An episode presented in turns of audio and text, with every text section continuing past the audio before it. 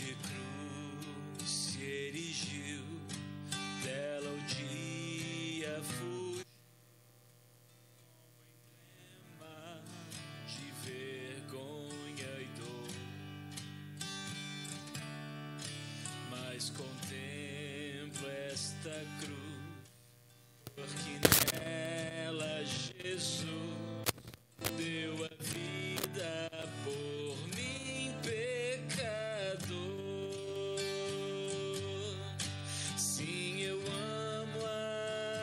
Essa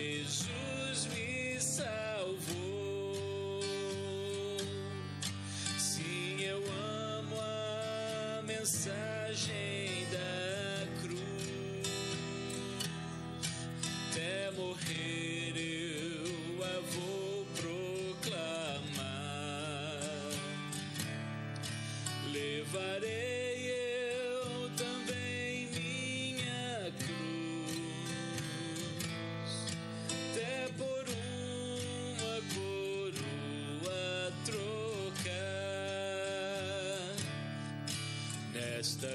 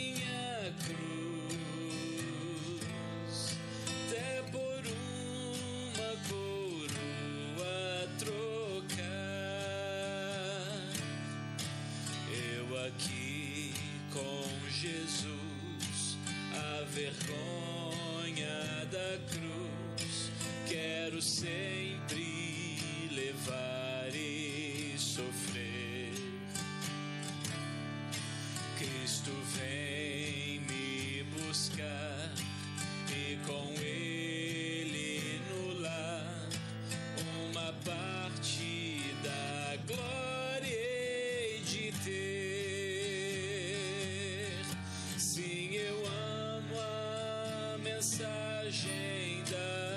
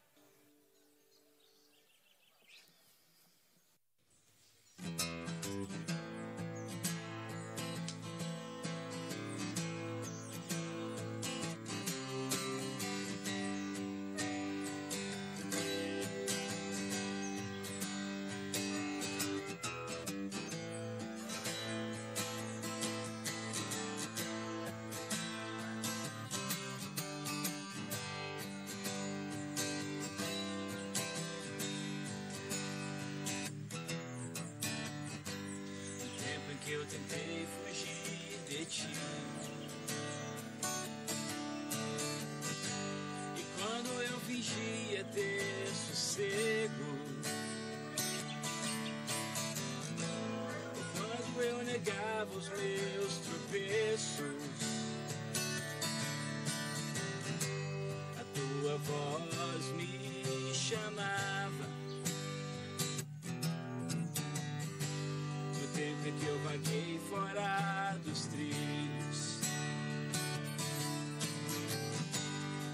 fazer valer meus descaminhos.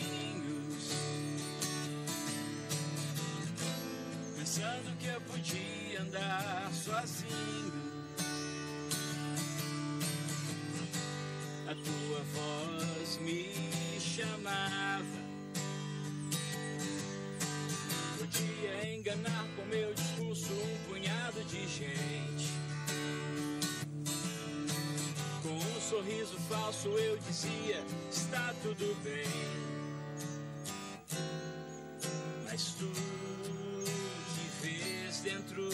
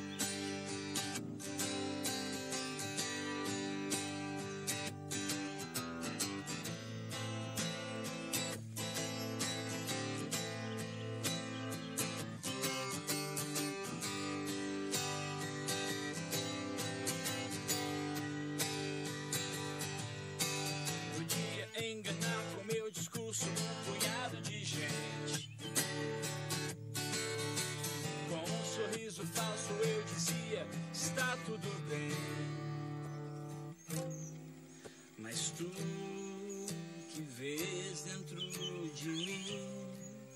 Conheces minhas mentiras, eu não posso te enganar.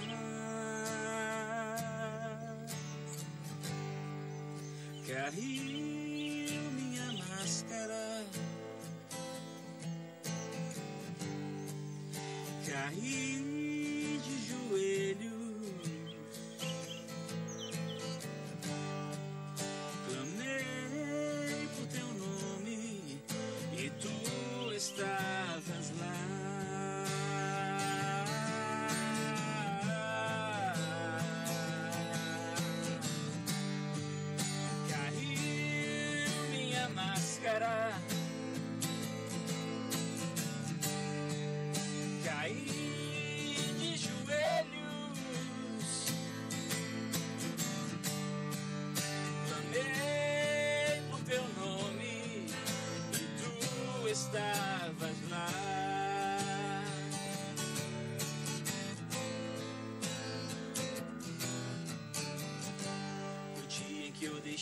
de resistir. A paz que eu senti era tão doce.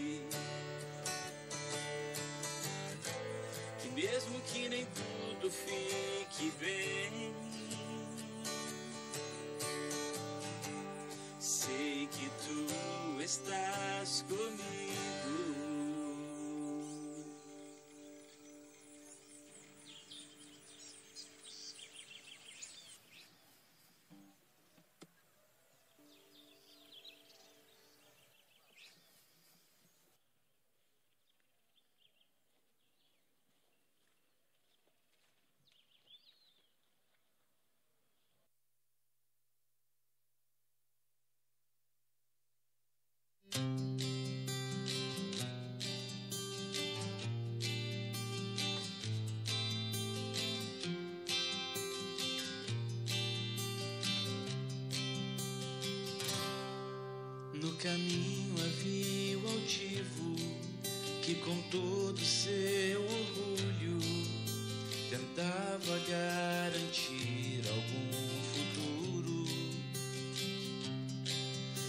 Mas aquilo que encontrava aumentava sua ganância e a vida lhe passou sem perceber.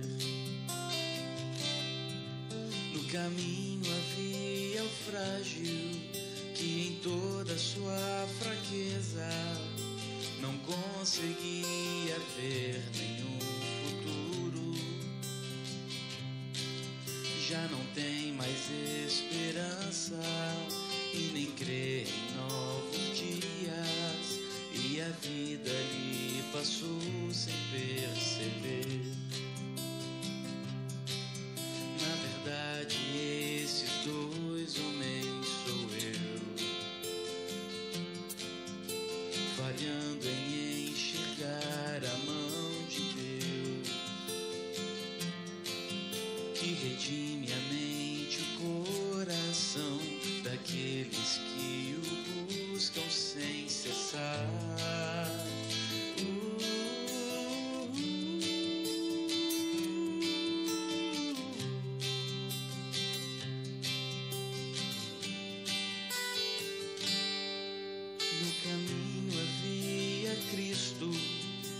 Seu puro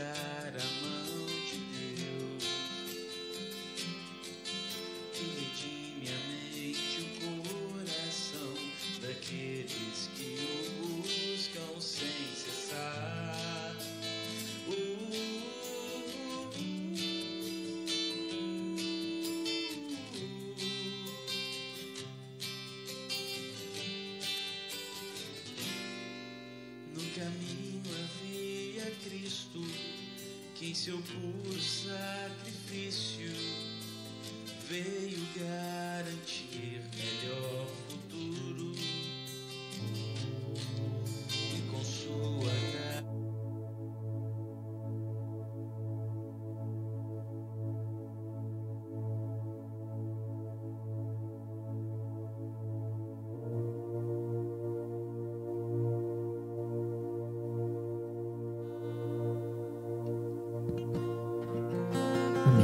Boa noite, irmãos. Vamos colocar em pé para adorar ao Senhor com a, com a canção. Vocês são salvos pela graça mediante a fé. Isso não vem de vocês, é dom de Deus. E este hino, maravilhosa graça, que nós vamos cantar com alegria ao Senhor.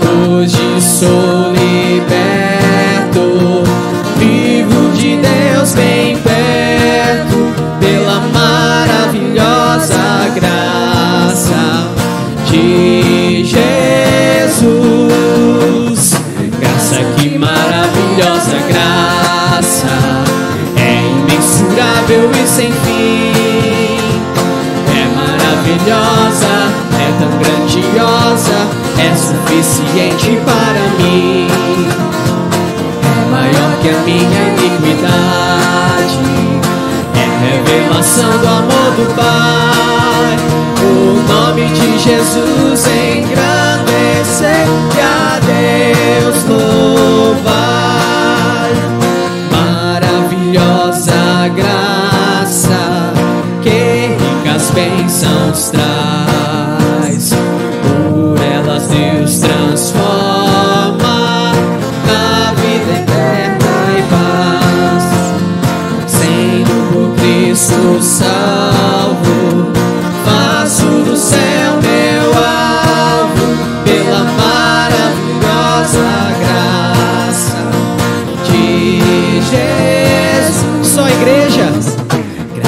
Que maravilhosa graça é imensurável e sem fim. É maravilhosa, é tão grandiosa, é suficiente para mim. É maior que a minha iniquidade, é revelação do amor do Pai. O nome de Jesus engrandecer,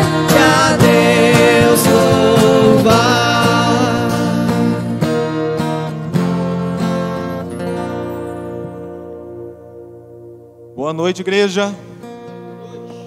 Que a graça e a paz de Cristo Jesus esteja sobre cada um de vocês. Pode se assentar. E como nós acabamos de cantar sobre a graça manifesta, derramada dispensada por Deus em nossas vidas, que nos leva a sermos salvos exclusivamente por ela, sem nenhum tipo de mérito, nenhum, sem nenhum tipo de boas obras. Muito embora nós saibamos que depois que esta graça se manifesta em nossas vidas, nos leva a viver a santidade, as boas obras necessárias. Já que nós cantamos sobre, eu quero convidar a igreja para fazer uma leitura junto com o pastor de Efésios, capítulo 2. O texto que é chave para falarmos sobre a graça. Efésios capítulo 2. Eu também dou boa noite para que acompanham pelo mundo virtual, seja YouTube, ou seja pelo nosso app, porque hoje o Facebook, pelo menos até onde eu tinha visto, não está conectando através da plataforma nossa. Então, você que está no YouTube, ou que você está no app, uma boa noite para você também. E igualmente que a graça e a paz de Cristo Jesus esteja sendo dispensada aí sobre a sua vida e sobre a sua família. Se você estranhar um pouco a leitura que o pastor fará, é que hoje eu estarei utilizando a versão da Almeida século 21. Ela é pouco utilizada. E como eu tinha deixado a minha NVI aqui na igreja, usei a Almeida século 21 para fazer os preparos hoje da nossa liturgia. Então, o linguajar às vezes é um pouquinho diferente, mas vocês verão que a essência, o conceito do texto continua o mesmo. Versículo 1 ao versículo 10. E nós faremos melhor. Eu vou ler o versículo 1. E aquele que manifestar o desejo no coração de ler o versículo 2, o leia. E aquele que quiser ler o versículo 3, leia. E assim até nós completarmos os 10 versículos. Ele vos deu vida, estando vós mortos nas vossas transgressões e pecados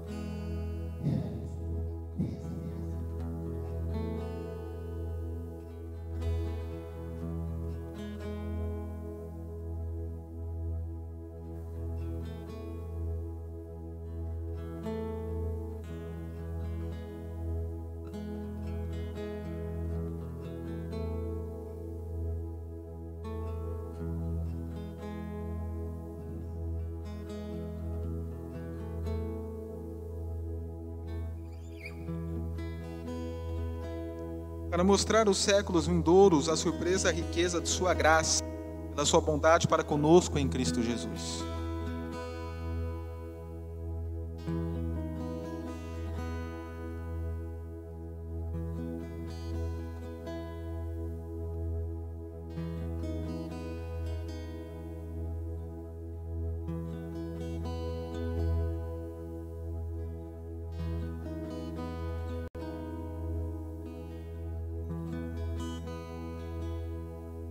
Hoje nós veremos em nossa mensagem, daqui a pouco, a qual será pregada, para encerrarmos o ano, a grande preocupação que nós vivemos em um mundo, conforme Francis Schaeffer falaria, um mundo pós-cristão.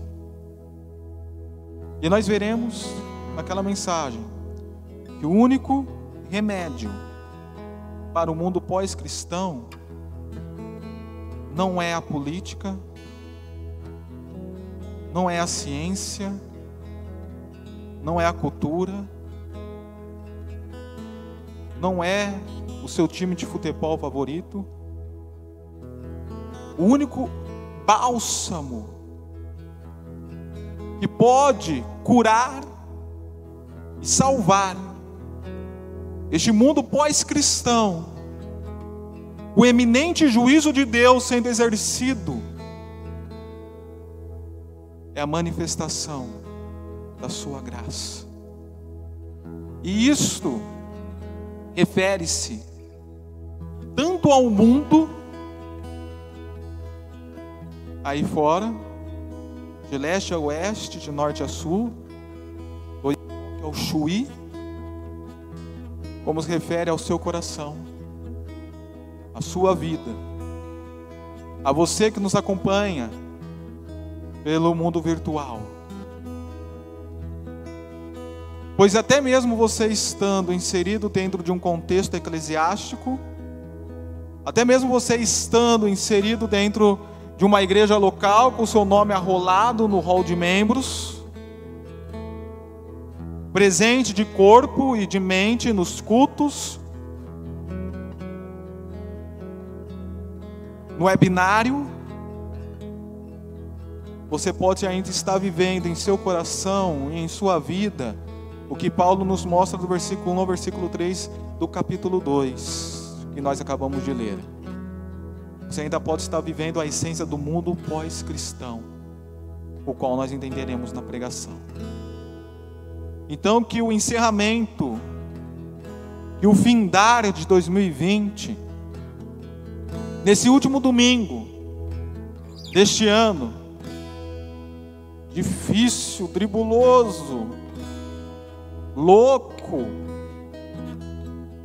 você possa ser confrontado com uma palavra de arrependimento, de mudança, de metanoia, que é uma mudança de pensamento seguido de uma mudança de postura nesta noite, a fim de renunciar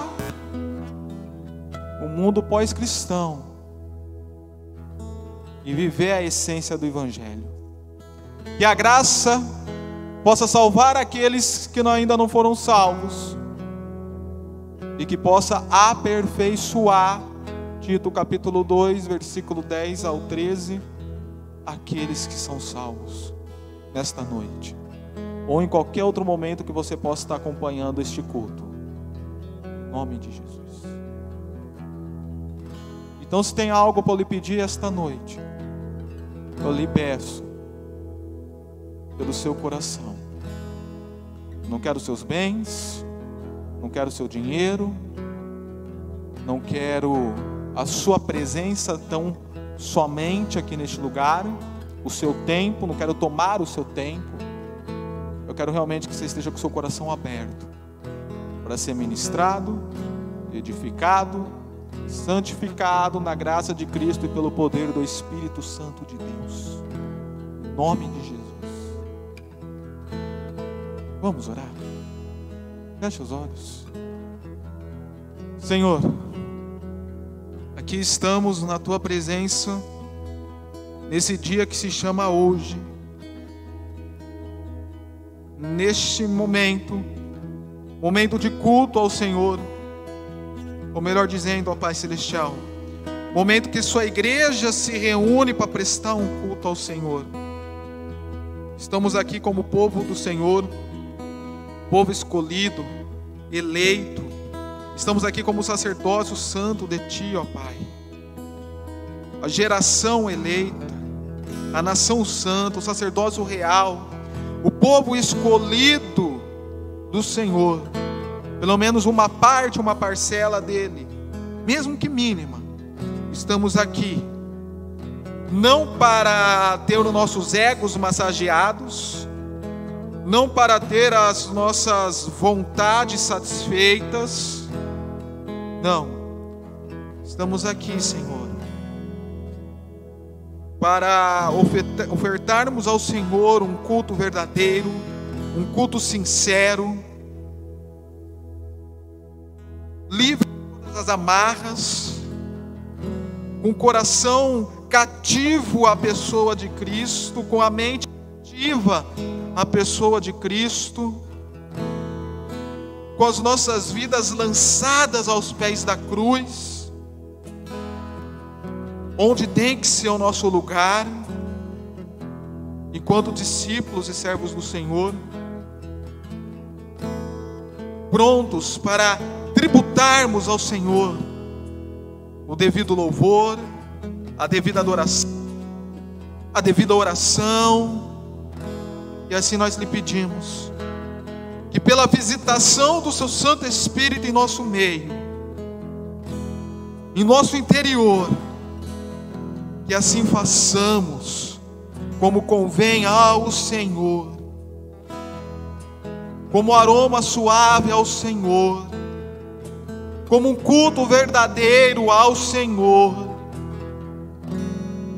e possamos assim ter um tempo de intimidade com a pessoa de Cristo.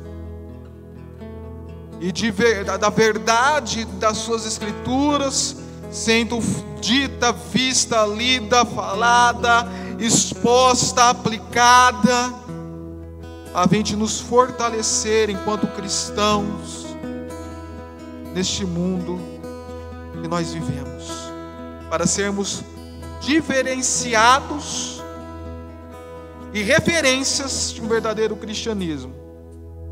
Em nome de Jesus. Em nome de Jesus.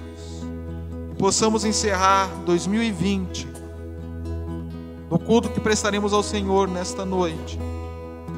Uma palavra que nos confronte, que nos edifique, que nos modifique, de glória em glória, para o louvor da Sua glória. Em nome de Jesus. Amém. Convido a igreja novamente para ficar em pé, por gentileza.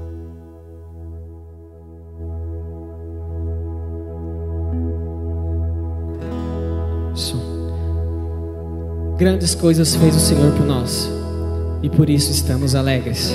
Quantas bênçãos, milagres, maravilhas fez o Senhor, nossas famílias, nossos amigos. Que nessa canção você lembre e glorifique a Ele por tudo.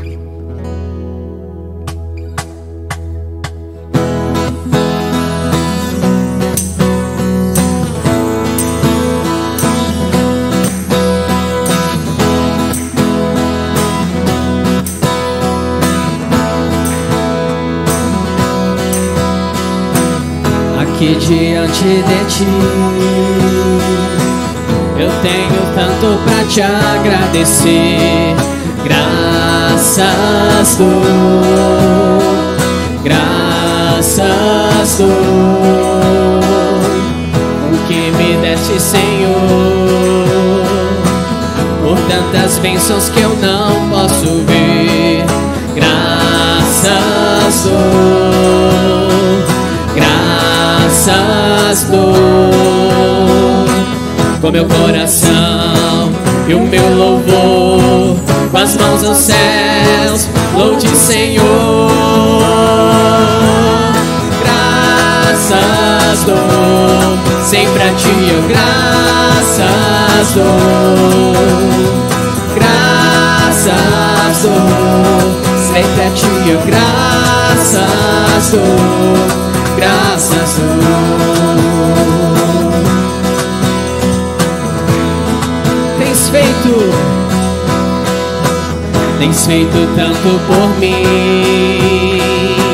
Da escuridão tua luz me tirou.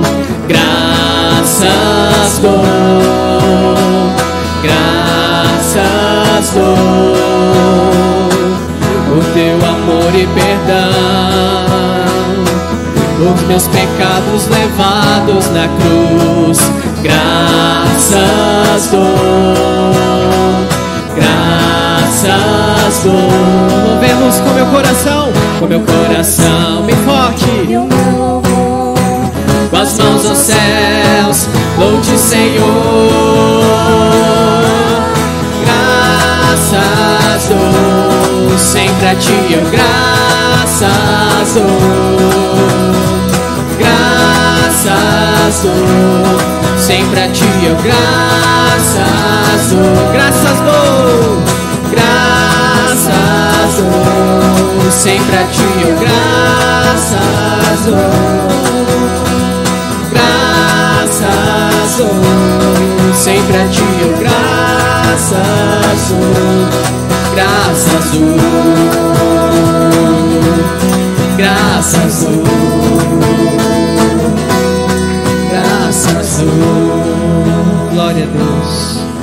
Graças damos, Senhor. Nessa próxima canção, você pode estar ofertando ao Senhor como um ato de adoração.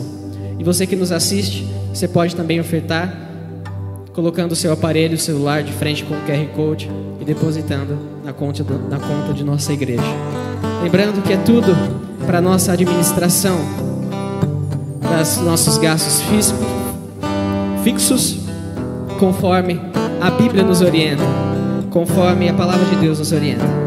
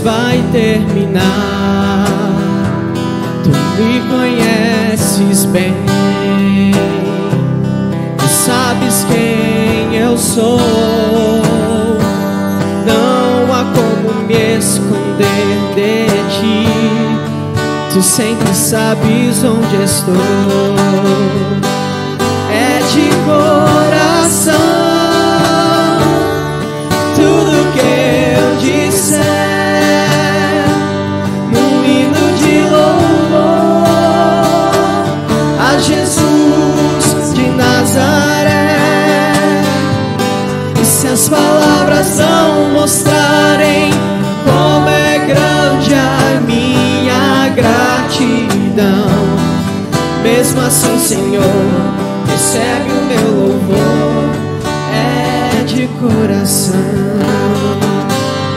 Se eu fizer chover palavras de louvor, ainda assim será tão pouco frente a esse grande amor. Isso escute o pulsar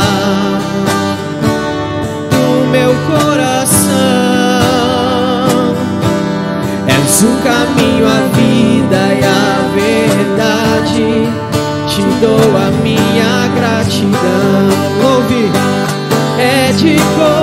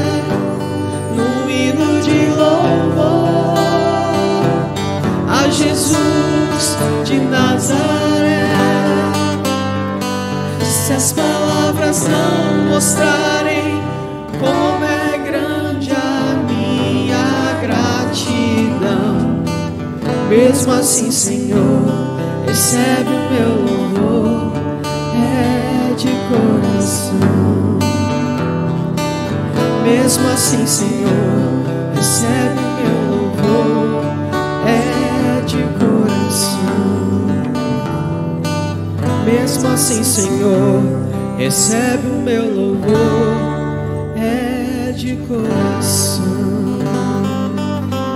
Te damos graças, Senhor, pela tua misericórdia derramada sobre nós, pela tua graça maravilhosa. Obrigado, Senhor, pelos nossos pecados que foram perdoados, Senhor Jesus. Obrigado pelas bênçãos derramadas, Senhor, pelos bens materiais que nós ganhamos, pelo nosso trabalho, pelos nossos, pela saúde, Senhor. Por tudo, pela tua igreja, Senhor, que está reunida aqui nessa noite. E nós, diante da tua face, nós nos rendemos e glorificamos o teu nome, pois para isso nós nascemos, para isso fomos criados, para a glória do teu nome, Senhor. É assim que nós adoramos, te agradecemos, engrandecemos o teu nome. E com essa canção, nós entoaremos para te adorar, ó Rei dos Reis. Foi que eu nasci, ó Rei Jesus. Recebe a nossa adoração, Senhor.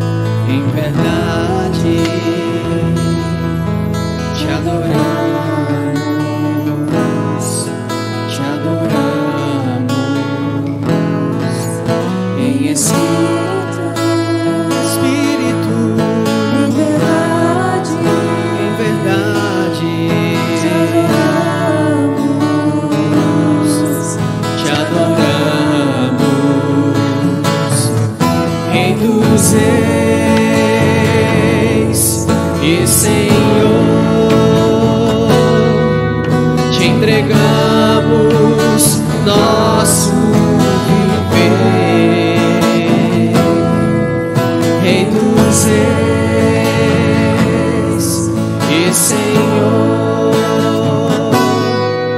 te entregamos nosso viver pra te adorar.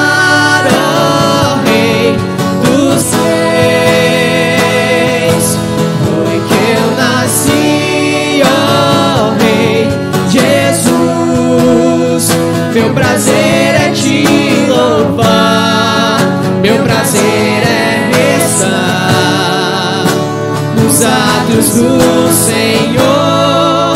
Meu prazer é viver na casa de Deus, onde flui o amor em espírito, em espírito,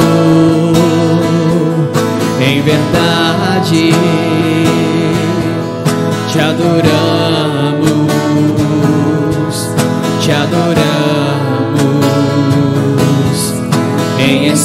Espírito.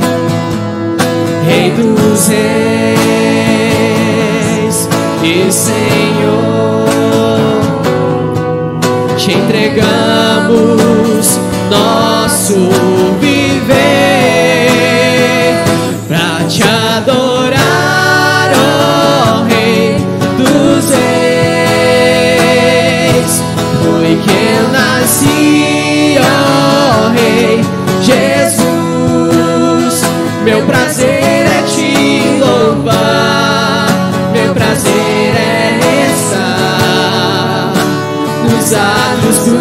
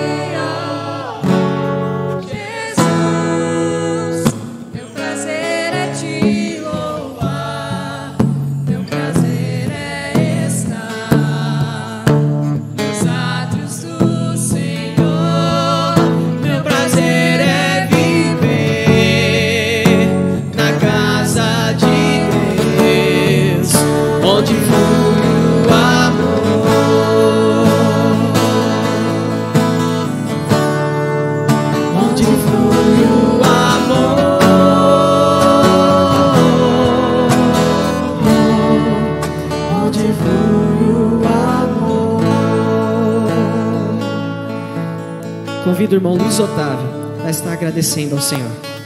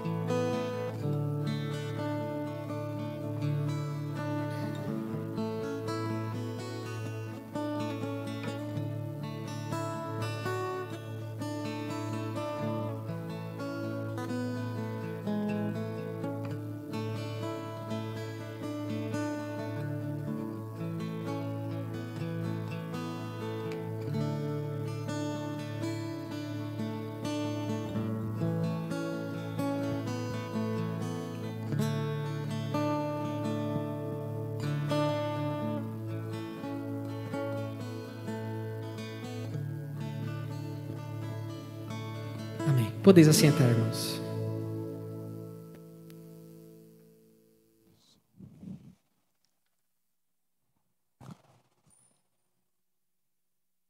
Amém.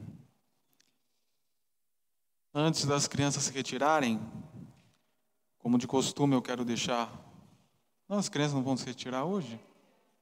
Não tem criança? Ah, estamos sem as crianças, sem os juniores e os teens. Ok, então, então as crianças não vão se retirar. Então, antes de nós iniciarmos a pregação de hoje, eu gostaria, como de costume, deixar aqui os nossos avisos, já avisando os irmãos como será a nossa programação em janeiro, rapidamente.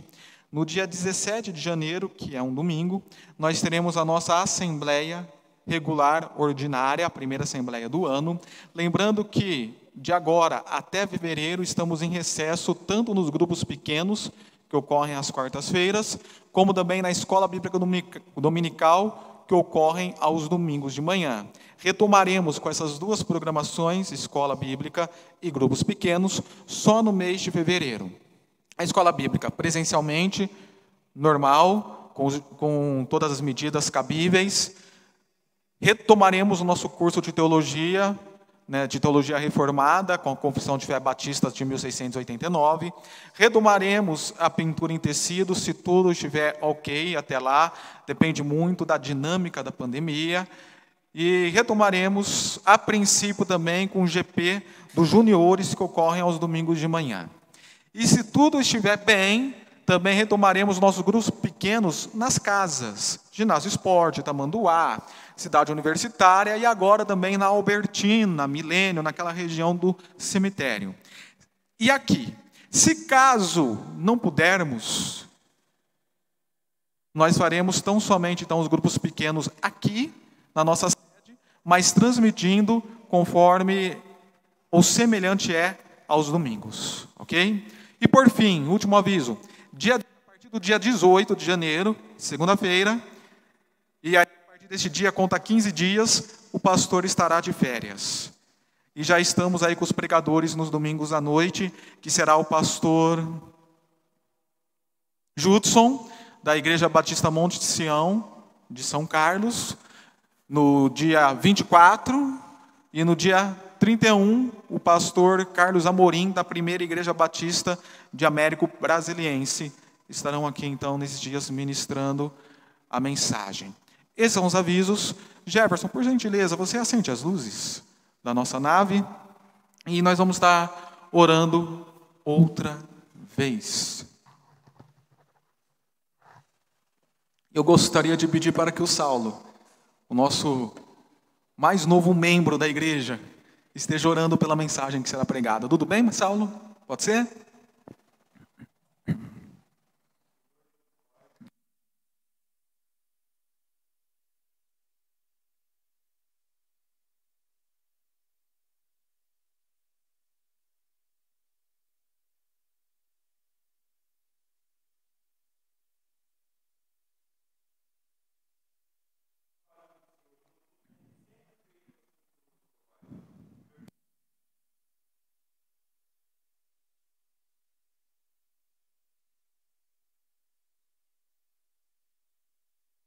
Amém.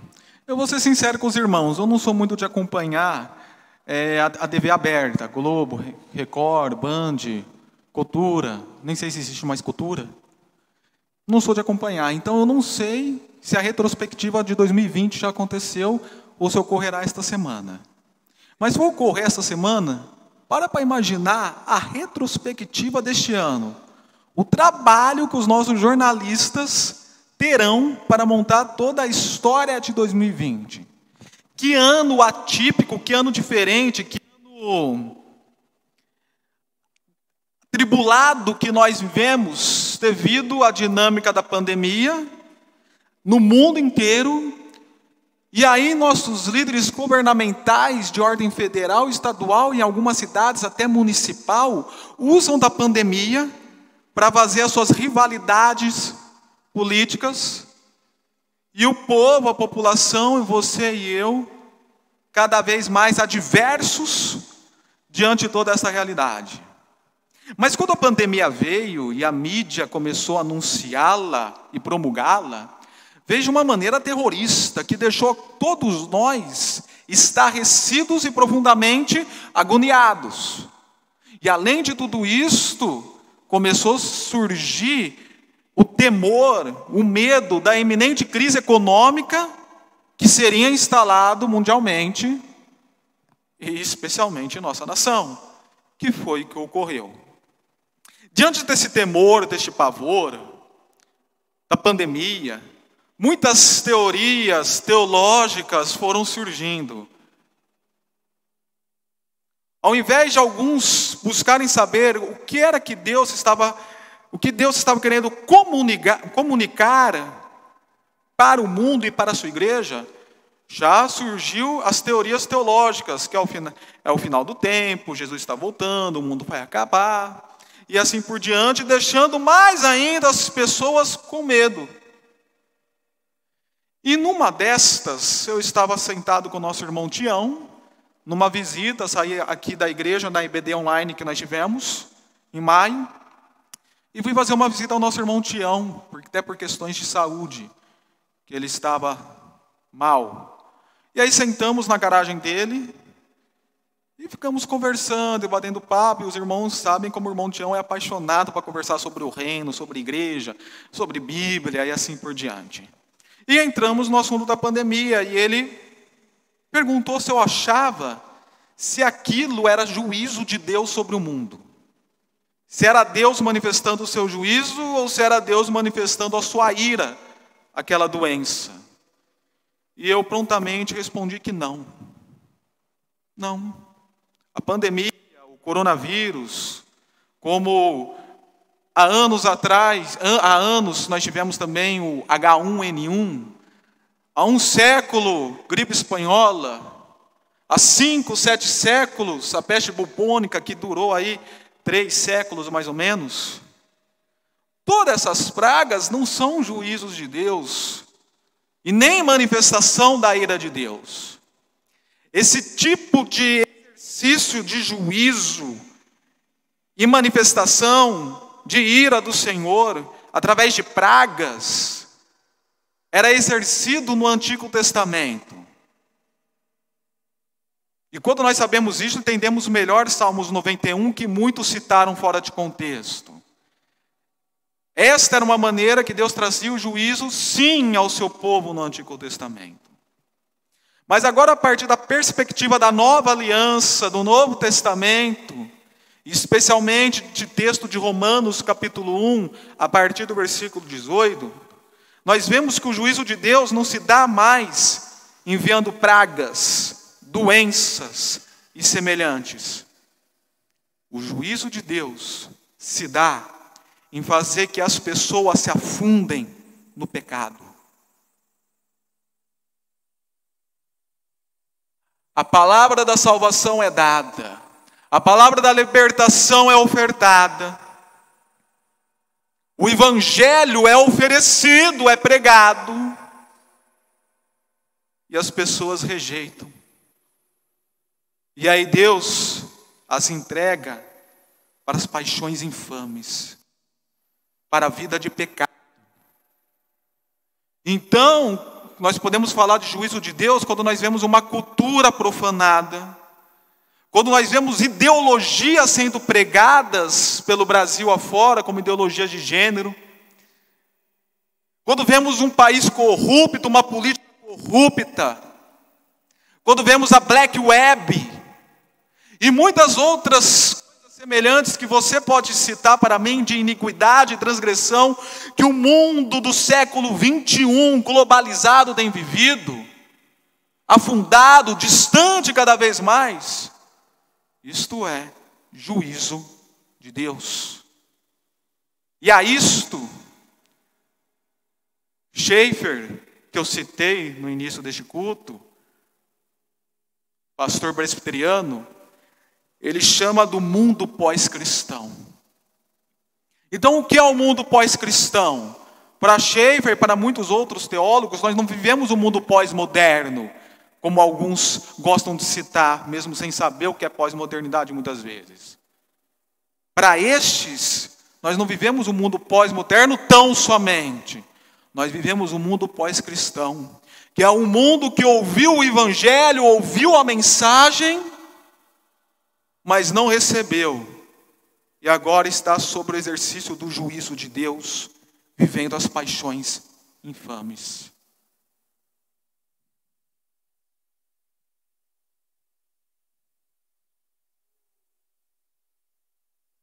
Você e eu fazemos parte deste mundo. Mesmo que estejamos naquele remanescente, separado pelo Senhor para a salvação, nós fazemos parte deste mundo. E muitas pessoas que estão dentro das igrejas, sistemas, igreja enquanto organismo e não enquanto igreja enquanto organização e não enquanto organismo. Muitas pessoas que estão dentro dessas igrejas enquanto organização estão vivendo o cristianismo ateu, porque vivem a religiosidade da sua organização mas um estilo de vida pós-cristão. E quando eu falo destas pessoas, essas pessoas pode ser você, pode ser eu. E aí eu quero que você encerre o 2020 justamente pensando nisto. Não na dinâmica da pandemia, não na crise econômica que o Brasil vive, mas no seu cristianismo. Se ele é cristianismo ou se ele é cristianismo. Ou a filosofia pós-cristão, cristã de ser. E mediante a todo este problema levantado, não somente como teoria ou ideologia, mas um problema existencial que está aí no mundo afora, como nós lidamos com isto? Como responder esse desafio? Eu lhe convido que você abra sua Bíblia em Isaías, capítulo 7, onde nós leremos do versículo 10 ao versículo 15.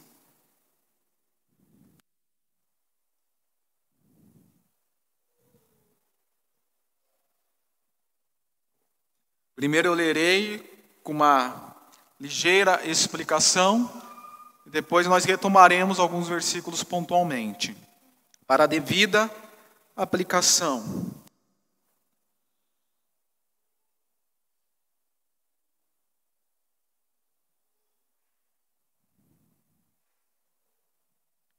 Vale lembrar que esta, esse texto ele foi pregado o ano passado, no primeiro domingo de dezembro, no evento do Natal, no início do evento natalino, e hoje eu retomo esse texto com outra abordagem, com outra ideia.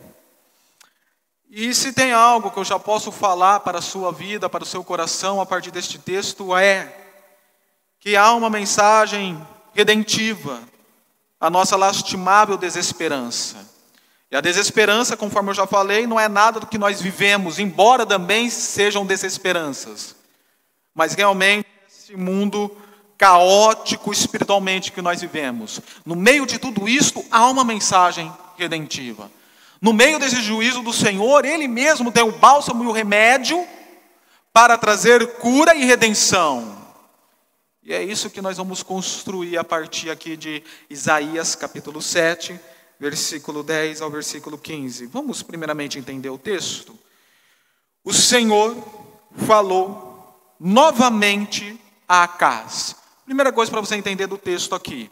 Nós estamos diante um livro profético escrito por um profeta chamado profeta Isaías, o qual significa Deus é a nossa salvação. Lembrando que Isaías, ele tem uma nuance parecida com o nome de Jesus. Então Deus é a nossa salvação, o Senhor é a nossa libertação e assim por diante. E este profeta, ele é levantado junto com Miqueias, ele é levantado junto com Oséias e com Amós, na época de quatro reis que reinavam no sul: Uzias, Acás, Ezequias e Manassés. Se nós olhamos para o capítulo 6, nós veremos né, que no dia do rei Uzias, e aí Isaías conta a sua experiência de encontro com o Senhor, do seu chamado para pregar ao povo, tanto do norte como do sul, ou seja, tanto a Israel como a Judá. E Uzias logo se vai embora, outro rei é levantado, e esse rei é o rei Acais. E se vocês notarem o versículo 11, fala que o Senhor falou novamente a Acais. Opa, se o Senhor falou novamente a Acais, significa então que ele já tinha falado algo anteriormente ao rei Acais, que está lá no versículo 4. Veja então o versículo 4 comigo, antes de nós retomarmos os versículos que eu falei. E disse-lhe: Previne-te e acalme-te não temas, nem o coração de desanime por causa da fúria desses dois pedaços de dições fumigantes, Rezim, rei da Síria, e o filho de Remaliás. Por que o profeta está falando isso para o rei Acais? Porque o rei Acais, ele era rei do reino do sul, Judá, e naquela época, a Síria, a nação da Síria, era uma potência, era os Estados Unidos da época. Era uma potência que estava suplantando todas as nações. E as nações se juntaram para atacar a Síria. E quando elas se juntaram para atacar a Síria, o rei Rezim, que era rei da Síria, não a Síria, da Síria, e o rei Peca, que era o rei do norte de Israel, criaram uma aliança e queria que o rei Acais entrasse nessa aliança com eles para atacar a Assíria. Versículo 1. No tempo em que Acais, filho de Jotão, filho de Uzias, era rei de Judá, Rezim, rei da Síria, e Peca, filho de Remaliás, rei de Israel, subiram para atacar Jerusalém.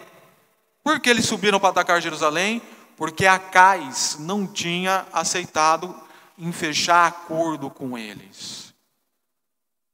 Aqui nós chamamos até da guerra sírio-eframita, que era a Síria junto com Efraim, que é Israel, para atacar.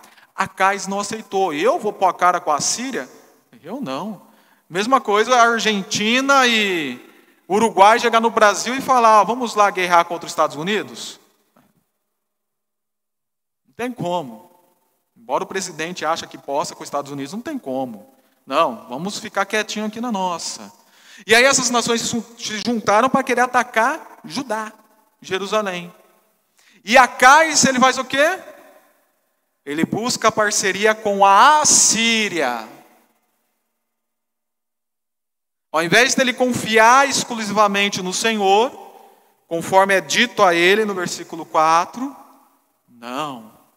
Eu vou me juntar com outro exército, um exército de transgressores, um exército de ímpios. Eu vou me juntar a eles.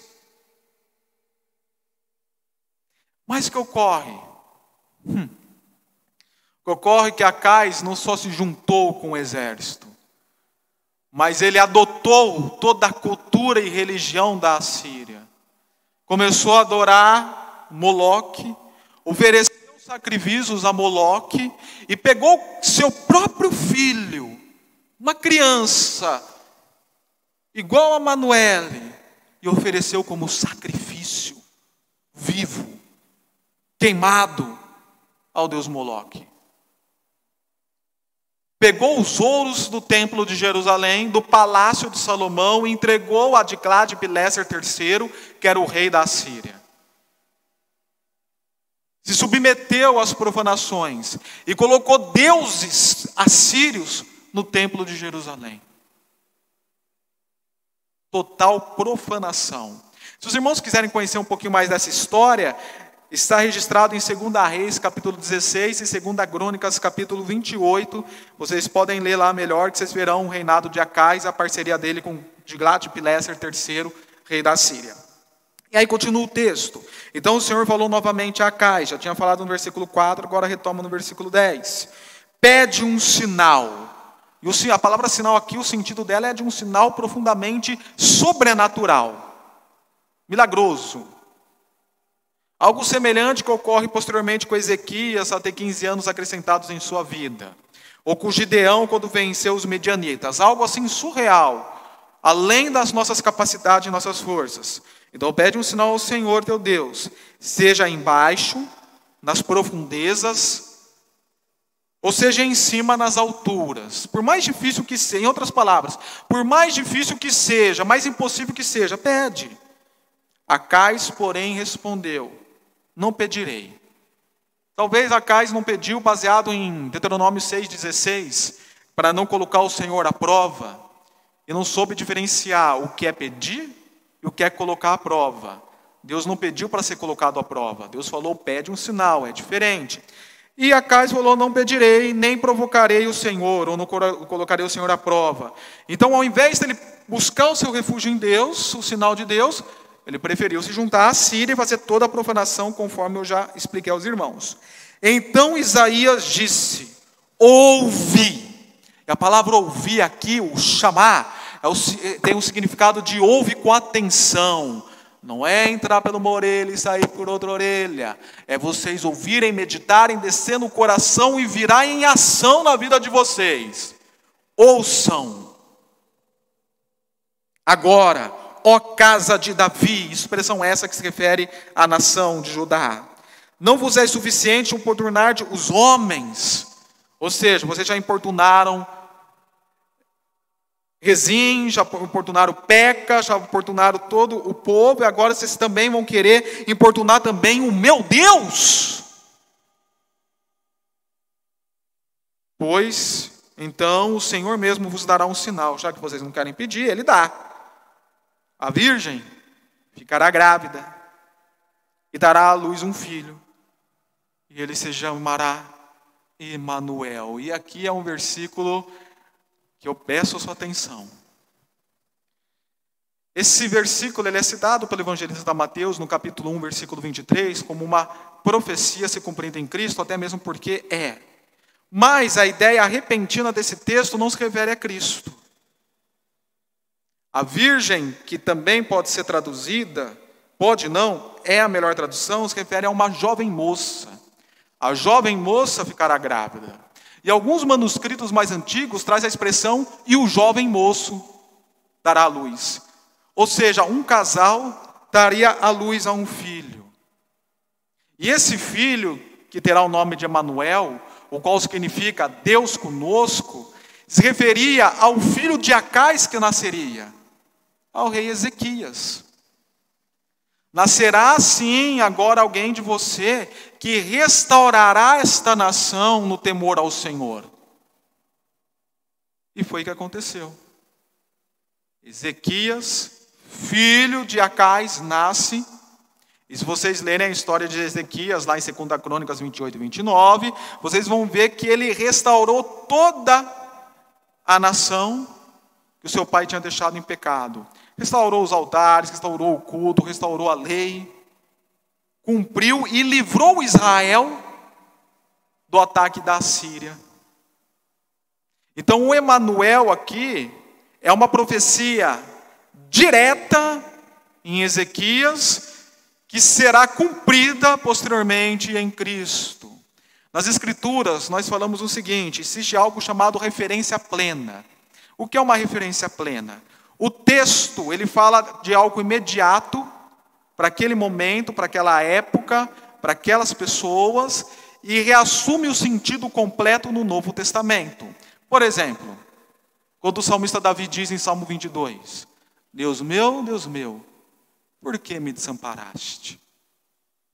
Davi ele está realmente orando em relação a um, um conflito que ele passava naquele momento.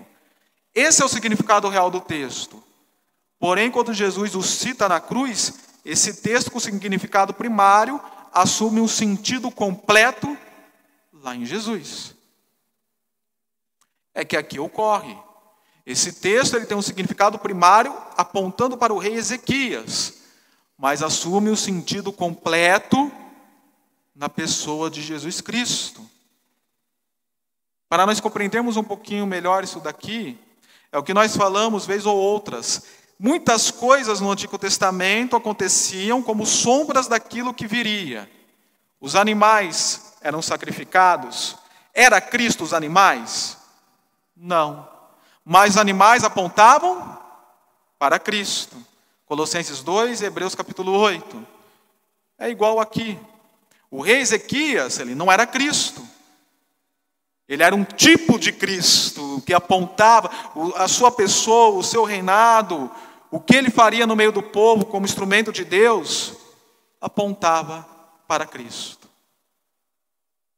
Então, resumindo, o Emanuel, Deus conosco, é uma referência primária em Ezequias, que aponta e se cumpre completamente em Cristo Jesus. E é interessante notar que o livro de Isaías é dividido em várias sessões. Capítulo 1 ao capítulo 35 é emissão de juízos em todas as nações, especialmente Israel e Judá. Capítulo 36 a 39 é, um, é uma pausa histórica, e capítulo 40 é a promessa da salvação e consolação que viria no Messias.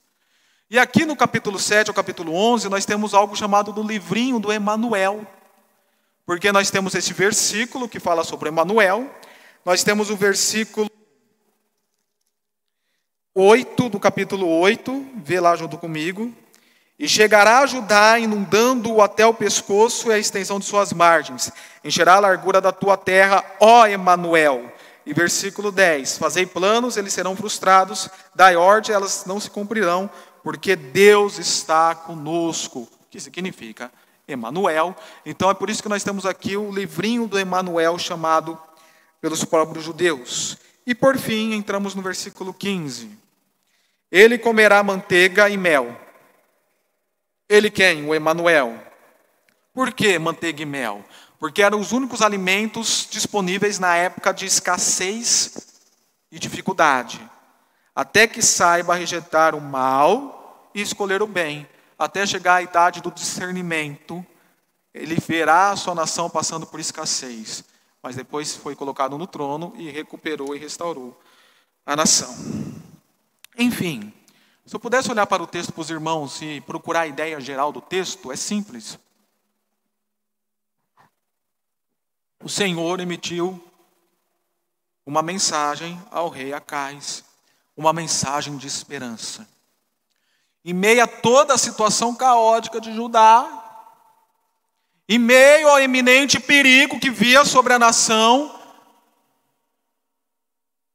Deus emite uma palavra de esperança e até uma palavra profética no sentido de não faça aliados profanos, transgressores, não se entregue às pecaminosidades da outra nação, a Síria que chegará, mas dependa de mim, peça um sinal, eu vou dar o sinal e fique na dependência deste sinal, porque de mim haverá a libertação. Mas Acais não escutou, como toda a nação de Judá não escutou. E podemos assim dizer que eles também viveram um mundo pós-cristão. E agora, esta mensagem que foi dada a Cais é dada a nós, no presente século, no presente tempo, no presente momento.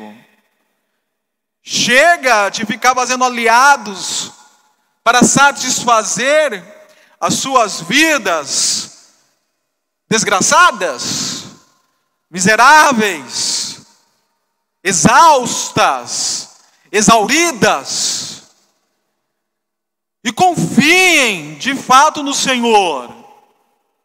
Se apeguem no Senhor. Consagrem o coração de vocês diante dessa lastimável desesperança no Senhor.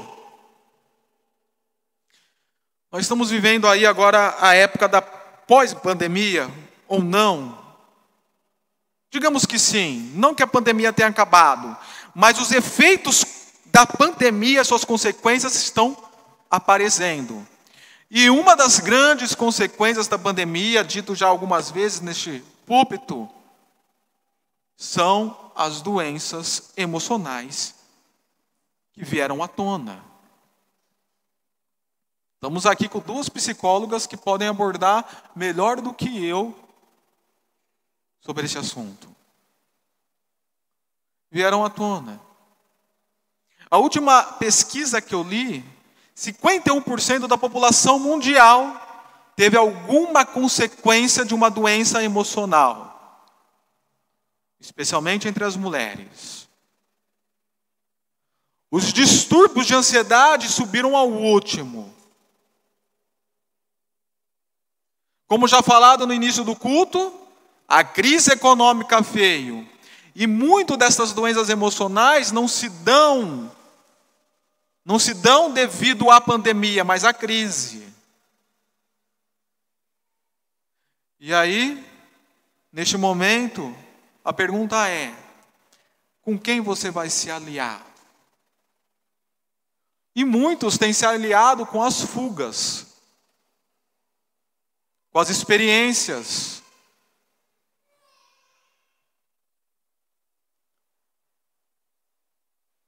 com as pecaminosidades, para de alguma maneira se sentir refugiado e protegido. Conforme Acais queria se sentir protegido pelo Diclade Pileser III, as pessoas querem se sentir protegidas pelas suas experiências existenciais, surreais, doidas, loucas. E é muito normal você ver o aumento dos vícios, neste momento, das dependências químicas, de ambientes badalados, porque precisam criar um casulo existencial para se protegerem. Mas ao fazerem isso, fazem igual a Cais realizou, só se afundam mais. E é neste momento que Deus vem e fala, como falou a Cais, fala a você. Pede um sinal.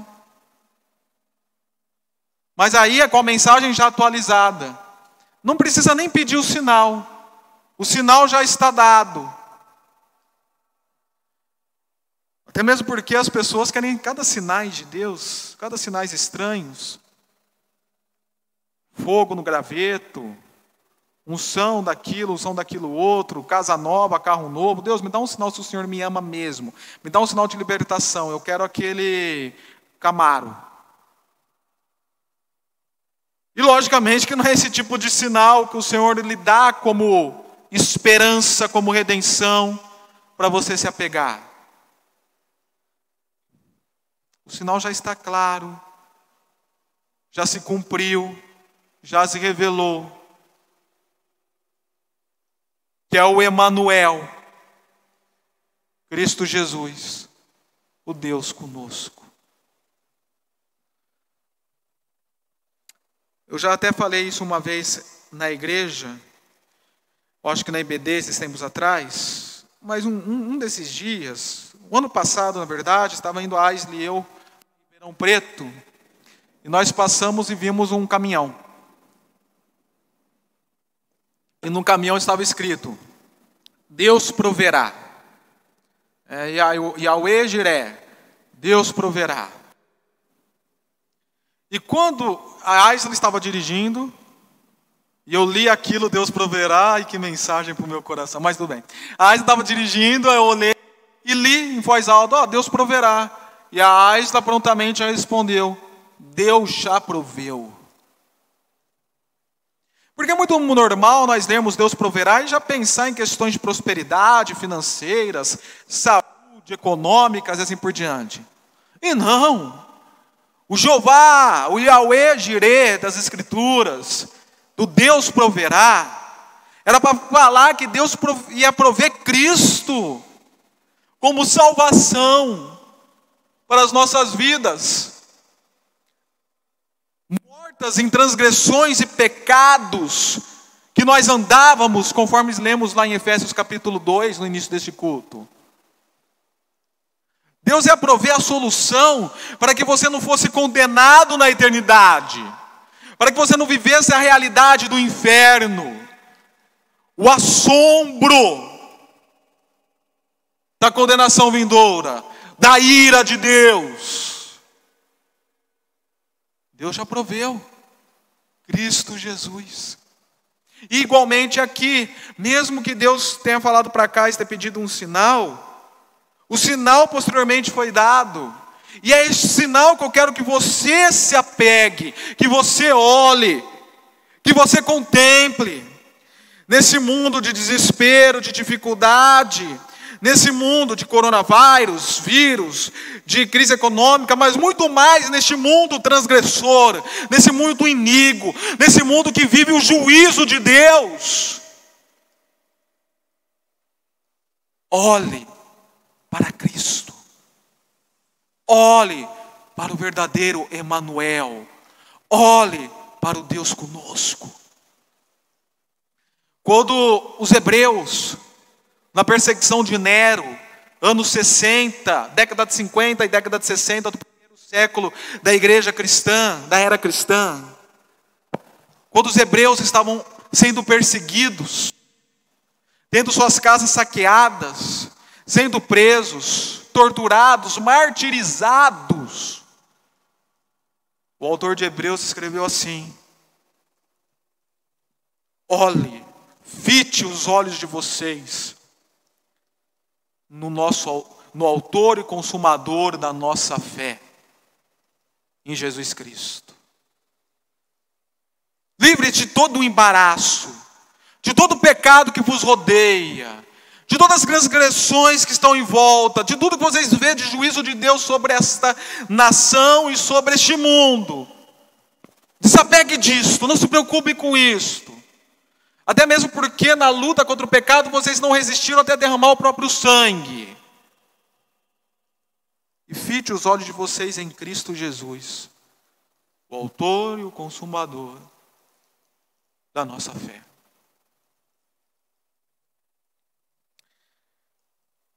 E aí eu olho para esse texto encontro a ideia geral dele, que o Senhor falou a Cais, e isso traduzido a nós significa que o Senhor nos, também está nos dando uma mensagem redentiva nessa lastimável desesperança que nós vivemos.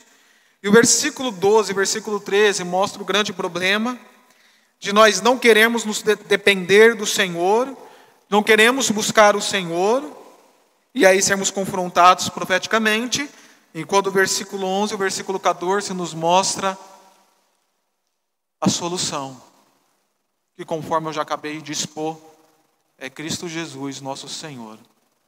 Por isso, o autor Isaías, mesmo sabendo que aqui se referia a Ezequias, lá no capítulo 9, do versículo 1 ao versículo 7, lá no capítulo 10, do versículo 1 ao versículo 10, é, me desculpe, no capítulo 11, do versículo 1 ao versículo 10, aí ele fala diretamente sobre o Messias. sobre Cristo Jesus. E é por isso que no capítulo 40, adiante, ele mostra a promessa do Rei Messias, servo e salvador, especialmente no capítulo 53. Para concluir esta mensagem, olha o capítulo 6 junto comigo, versículo 10 ao versículo 13. E nós veremos aqui o mundo pós-cristão. Parece que essas palavras elas foram escritas semelhante a Romanos. Capítulo 1, versículo 18 adiante, mas para a época de Isaías. E nós veremos como Deus ele entrega esse povo que o rejeita à destruição e ao pecado. Isaías 6, do 10 ao 13 diz: Torna o coração deste povo insensível. O próprio Deus, que os seus ouvidos fiquem surdos e os seus olhos cegos para que não veja com os olhos, não ouça com ouvidos, nem entenda com o coração e não se converta, nem seja curado.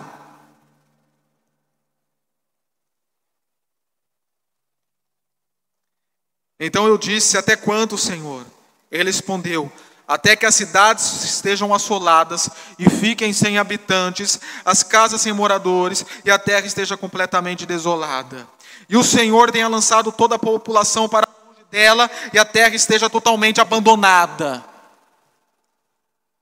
Mas, se ainda restar nela, a décima parte também será destruída, como o terebinto e o carvalho que, depois de derrubados, ainda deixam o toco. A santa semente é o seu toco. Podem ver então que nós estamos vendo que o profeta Isaías é levantado para falar do Emanuel, posteriormente Cristo Jesus, numa época de juízo sobre a nação. É por isso então que o profeta Isaías é conhecido como o evangelista do Velho Testamento.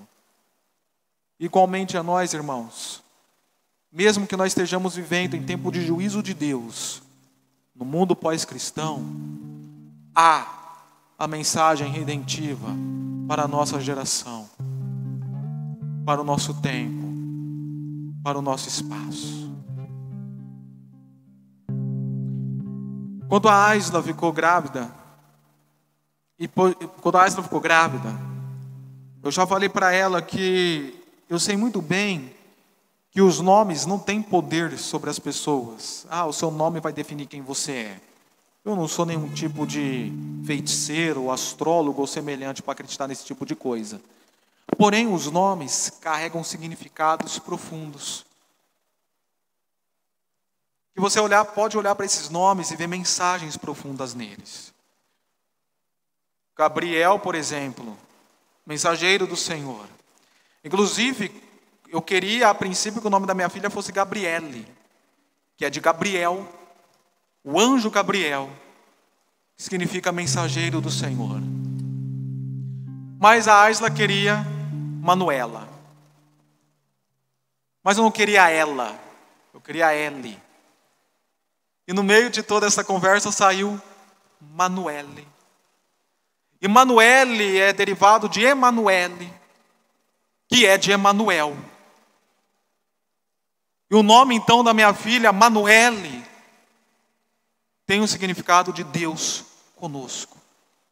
Logicamente que ela não é Deus, como o rei Ezequias não era Deus? Logicamente que não. Mas eu espero que este nome assuma um sentido na vida dela, como eu quero que assuma um sentido na sua vida, na minha vida, em nossas vidas, para que as pessoas nos vejam e vejam Cristo em nós, a esperança da glória que nós possamos ser sais, sais neste mundo, resplandecer a luz de Cristo. Certa vez Jesus falou que eu sou a luz do mundo, E depois ele falou para os seus discípulos: Vocês são a luz do mundo. Eu quero que vocês sejam a continuidade da minha luz neste mundo de escuridão. Assim eu quero ser, assim eu quero que essa igreja, que as minhas ovelhas sejam, e assim eu quero que minha filha seja. Quero que a Manuele realmente seja uma representante de Deus, uma voz profética do Senhor, uma serva do Deus vivo, um resplandecer da glória de Cristo neste mundo pós-cristão, neste mundo caótico. Eu não tenho um nome de Manuele para Manuele simplesmente por ser Manuele. Ai, bonitinho, vai ser Manuele. Não. Mas eu quero me comprometer diante desta igreja, a Aisley e eu, de criarmos nossa filha para representar o nosso Senhor neste mundo, junto com a igreja dele, em nome de Jesus. E aí, eu já convido a Asa para vir com a Manuela aqui à frente, juntamente a minha mãe, a Marineide e o Dirceu. Eu me lembro que ela nasceu na sexta-feira. Podem vir. Quando foi na segunda-feira, nós viemos aqui no postinho para fazer o teste do pezinho, que falam que o bom é fazer até o terceiro dia. Não lembro se foi na segunda ou na quarta, enfim. Vamos fazer o teste do pezinho na Manuele, tomar a segunda vacina dela, a primeira já tinha sido tomada no hospital. Podem vir aqui, por gentileza. E a segunda foi no posto. Ela tomou a vacina, só deu aquela carteada, né? Ah, e quando foi fazer o teste do pezinho, quem acompanhou seus filhos no teste do pezinho aqui? Que dó, que dó, que dó, que dó. Judieira. E, na hora, e ela não chora pouco, né? Na hora que fizeram o teste do pezinho nessa menina, foi aquele escarcel, normal que seja, estava doendo. E aí a Aisla pôs assim ela no peito, eu abracei a Aisla por trás, puxei ela no peito e comecei a falar no ouvido dela: calma, filha, calma, papai está aqui. E o papai vai estar tá aqui para todas as circunstâncias de dor na sua vida. Alguém vai registrar, nós estamos apresentando a Manuele, né? Você já pediu? Já pediu para alguém registrar, tirando foto? Ah, não, nem precisa, né? É... E eu peguei e falei: calma, filha, que em toda situação de dor, o dinheiro fica, viu? em toda situação de dor, papai vai estar aqui com você. E no momento que eu falei aquilo para ela, é como até fala o, esqueci o nome do pastor, Carlinhos Queiroz, até como fala o Carlinhos Queiroz, subiu aquela vertente pentecostal no meu coração e falou assim: é, é isto mesmo. Da mesma maneira que você está falando que estará com a sua filha, eu sou o Emanuel. Eu estou com os meus em todo tempo de dor em todo momento de dor. Poderia parecer para ela que eu não estava lá, mas eu estava. Ela não tinha ainda a sensibilidade, a percepção de entender, interpretar que o pai dela estava lá, mas eu estava.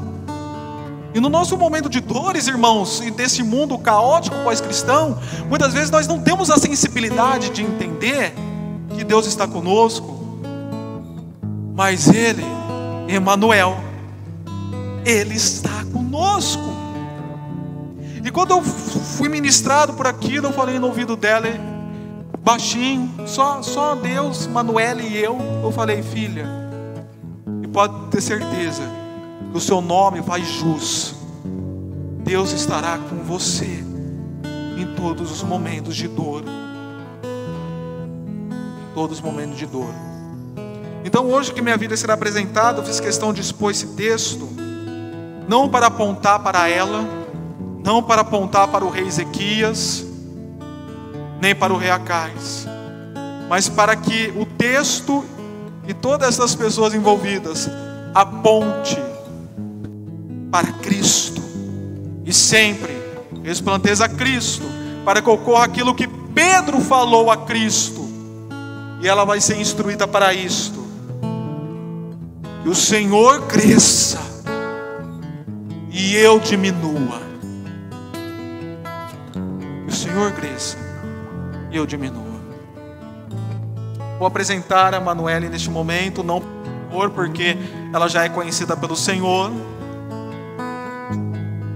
Para a igreja, parcialmente, para aqueles que ainda não conhecem, mas para que a igreja, junto comigo, já intercedamos, para que tudo isso que foi dito realmente se faça jus na vida dela, em nome de Jesus, e para que a igreja, junto comigo, assuma esse compromisso.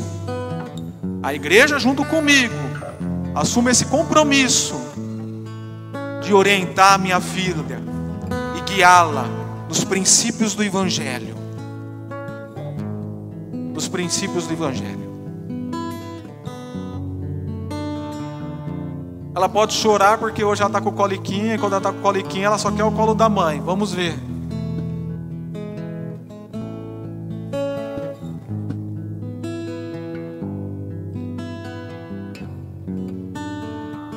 Vamos ficar em pé, irmãos? Estende sua mão aqui, por gentileza.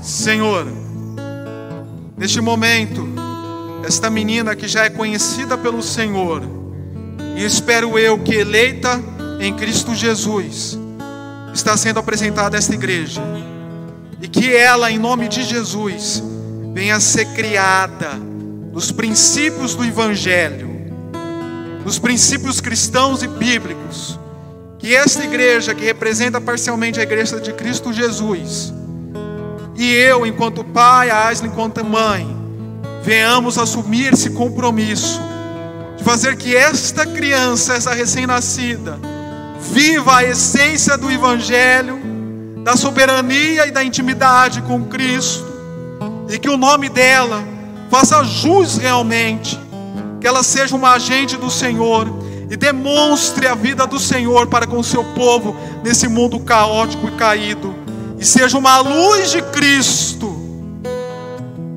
para conceder e ceder esperança, instrumento do Senhor para ceder salvação, em nome de Jesus. Toda a igreja diz, e amém. E está com aqui com o olhinho aberto.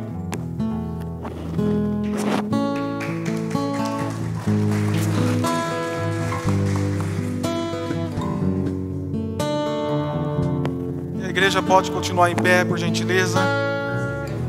Opa, onde é uma terminar de tirar uma foto aqui, irmãos? Eu já vou ceder a bênção apostólica. Do meu lado da minha esposa aqui.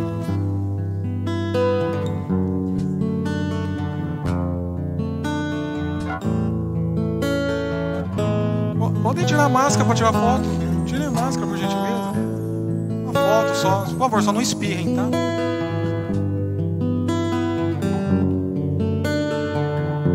Aí depois os demais familiares estão tirando foto após o culto. A Nádia, o Miqueias, Juliano, a Camilo, o Luizinho, a Rafa, o Luigi, a Sophie, que estão aí conosco também.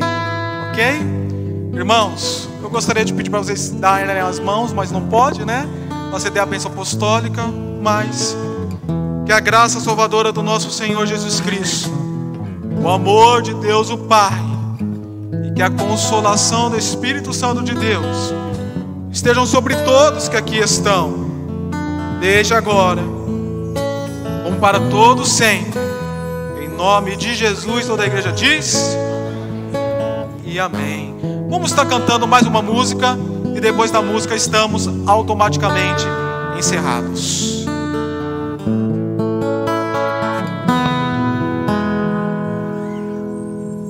Ao Rei dos Reis consagro tudo o que sou. De gratos louvores transborda o meu coração. A minha vida eu entrego nas tuas mãos, meu Senhor, para te exaltar com todo meu amor.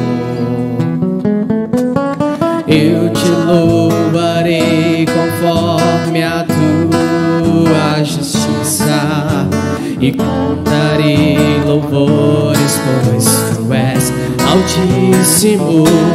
Celebrarei a ti, ó Deus, com meu viver.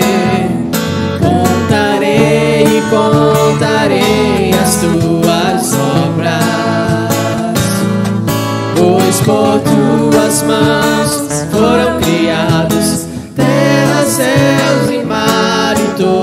ser que nele está. Toda terra celebra ti com cânticos e júbilo, pois tu és o Deus Criador.